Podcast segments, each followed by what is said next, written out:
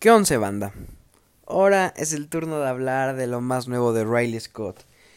Y tristemente, lo más nuevo de Riley Scott no es La Casa de Gucci. Me muero por ver esa película.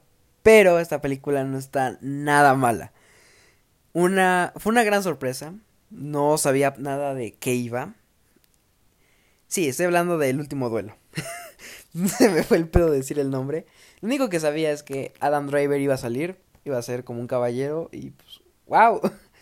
Esta película, como digo, me sorprendió porque no sabía de qué trataba, no tenía ni perra idea de la trama. Y a veces es bueno eso, ir a ver películas sin saber nada. Te puede, te va a sorprender, para bien o para mal, pero de que te va a sorprender, te va a sorprender. Y esta película me sorprendió para bien, solo que duró un chingo por... Pero siento que es más por cómo nos la plantearon. No, esas no son las palabras que quiero decir. Es más por el formato que maneja. El último duelo está ambientada durante los 1300, durante Carlos VII en Francia. Tenemos varias guerras sucediendo, entonces pues vamos a ver como Matt Damon va a pelear por su honor y el personaje de Adam Driver, Jack Legris, creo que se llamaba. No me acuerdo los nombres, ahora sí me la van a perdonar. Él va a pelear por la verdad. Básicamente los dos pelean por el honor y la verdad. Así lo voy a describir. La película de Tremendamente empieza con un plano muy... ¿Cómo decir esto? ¿Cómo decir exactamente las emociones que te dejan estas películas? Muy rudo del duelo. Empezamos con un choque, sabre título, y vamos a tener capítulo 1, capítulo 2 y capítulo 3. Entonces vamos a analizar uno por uno. Me gusta, me gustó bastante el formato. La primera parte es la verdad acorde al personaje Matt Damon. Ahora sí, me van a disculpar, banda pero me gustan muy están muy bien están bien en claro las diferencias entre la versión de Matt Damon y Adam Driver. En ambas cada personaje se va a enriquecer más y está muy padre que tenemos como toda la gente alrededor ve a cada personaje. Matt Damon lo tienes como un gran peleador, le salvó la vida a su amigo, tiene honor, pero es una persona como deprimida en ese tiempo. No tiene heredero y tiene que buscar qué va a pasar porque es una familia noble, bueno, no como tal, pero es un apellido importante. Va a recibir una capitanía al momento en que su padre muera, un castillo, o sea, tiene todo, nada necesita encontrar una esposa y engendrar hijos. Por así decirlo, es su única preocupación. Obviamente aparte de sobrevivir en la guerra, ¿saben? Entonces, él es solo un escudero, así de simple. No es como que tenga grandes riquezas y en cierto punto le debe dinero a la corona.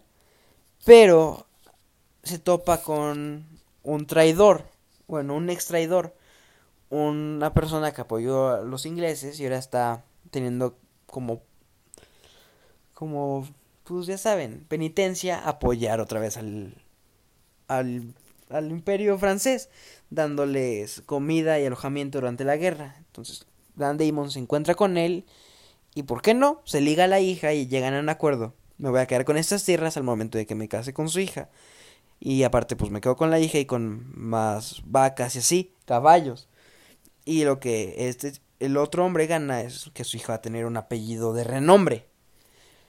El problema es que este señor también le debía al personaje de Ben Affleck que es como el... Es que, verga. Tengo que poner más atención en las clases de historia, por si no se han dado cuenta. El señor feudal, entonces, la tierra que quedaron en el acuerdo nupcial, se la van a llevar la corona. Esto va a desencadenar que este güey quiera demandarlos, porque no, es que pues me la prometieron al casarme con la vieja. Y pues es un pinche chiste, porque Ben Affleck es primo del rey. Entonces poco a poco estamos viendo como el personaje Matt Damon está para nosotros en la cima, porque su, presentación es que no aceptó las reglas y va directo a la pelea y salva el día. Es lo que él piensa hasta que pronto sí acabase con los de este lado, pero los del otro lado cruzaron y nuestra misión la perdimos. Y de ahí es un punto de pura bajada. Nadie lo respeta y como tal tú ves que este güey la caga un chingo. Y que sí es un hazme reír por la forma en la que actúa. Pero por ahora es el único personaje que tenemos como el bueno, ¿saben? Poco a poco vamos viendo cómo se va enemistando de su mejor amigo, porque su mejor amigo se vuelve el escudero de Ben Affleck. Poco a poco se vuelve mejor amigo y llega un momento en que a él le dan las tierras que le prometieron a Matt Damon como recompensa. Y aquí ya es el punto de no retorno porque él empieza a tener envidia. Luego Adam Driver consigue una capitanía y poco a poco más y más riquezas. Hasta que pues se van a tener que perdonar porque esto solo era un chisme grande de estos dos güeyes están enojados, estos dos escuderos, bla bla bla. Se amigan otra vez, por así decirlo, se deja la discordia. Matt Damon va a otra guerra, se vuelve caballero y al volver no tiene nada, no tiene dinero, solo tiene un título. Entonces decide otra vez irse a pedir dinero, bueno, a que le paguen en París. Luego tiene que ir a ver a Ben Affleck para pues decirle ya volví, sigo tu comando. Y en eso es donde empieza el gran problema. Resulta que Adam Driver durante este tiempo viola a la esposa de Matt Damon. Y por esto vamos a tener el duelo. En la versión de Matt Damon vemos como él, como buen esposo, si yo te creo, vamos a ir a directo con el rey, esto no está bien. Y si no te creen, peleo duelo a muerte para que enjuicien a este güey y sepan que tú estás diciendo la verdad. Ahora, Adam Driver, ¿qué pasa con él? Está genial las caras de la moneda, ¿saben? Porque aquí, pues, te dejan en claro, imagínate. Tu mejor amigo se queda con las tierras que te prometieron. La capitanía que tu papá te iba a heredar. Y a tu vieja. Güey, qué culero. Y aquí Adam Driver sí es una mala persona, pero todo lo tiene por cómo cambia su vida. Él no va a la guerra, él no se convierte en caballero, se queda como un simple escudero. Pero se empieza a relacionar más con Ben Affleck y pues le lee en latín y pues como un escudero va a leer en latín. No, este, este güey le sabe, entonces se va a encargar de las finanzas poco a poco de este señor feudal. Va a conseguir pues recompensas como una tierra.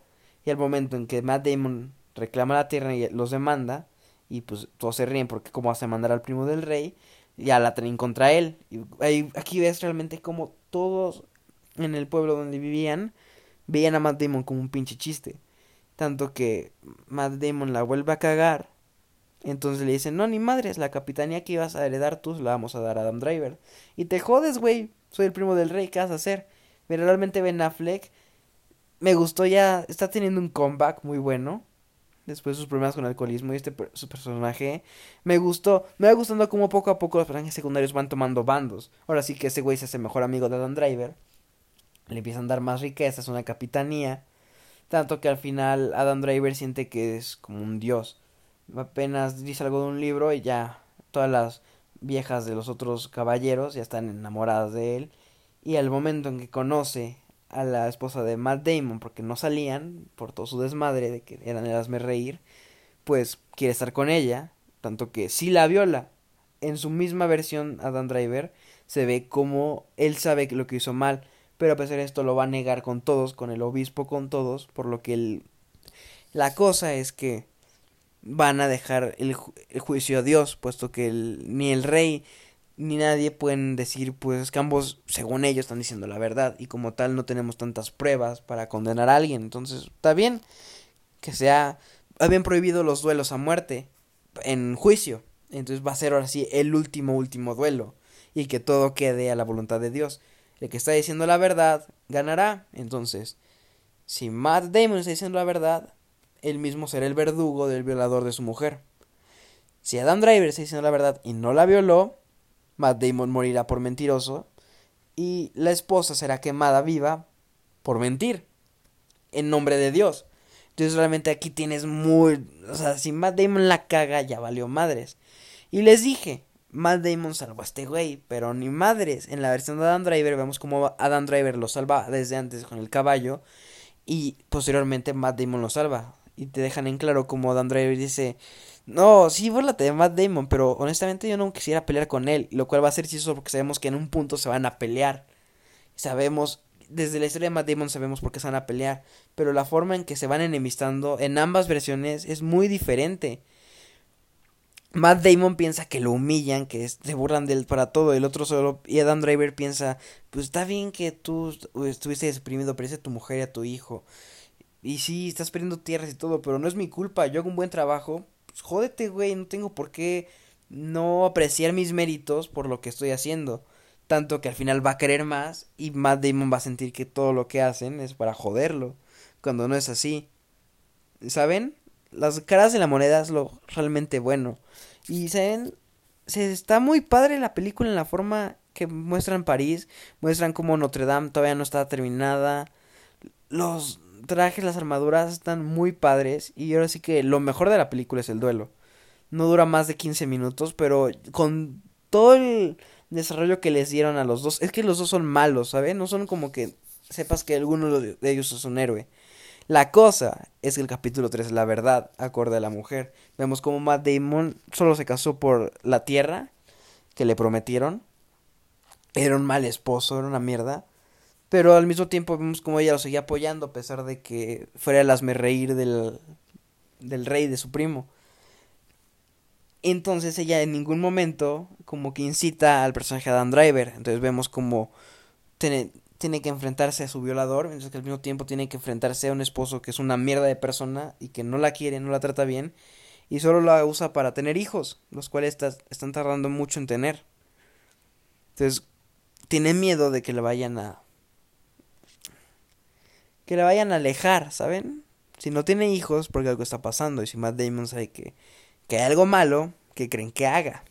Igual, si en ese tiempo, si se enteraba, Adam Driver le dice, no le digas a tu esposo, te mataría si se entera que tuve relaciones contigo.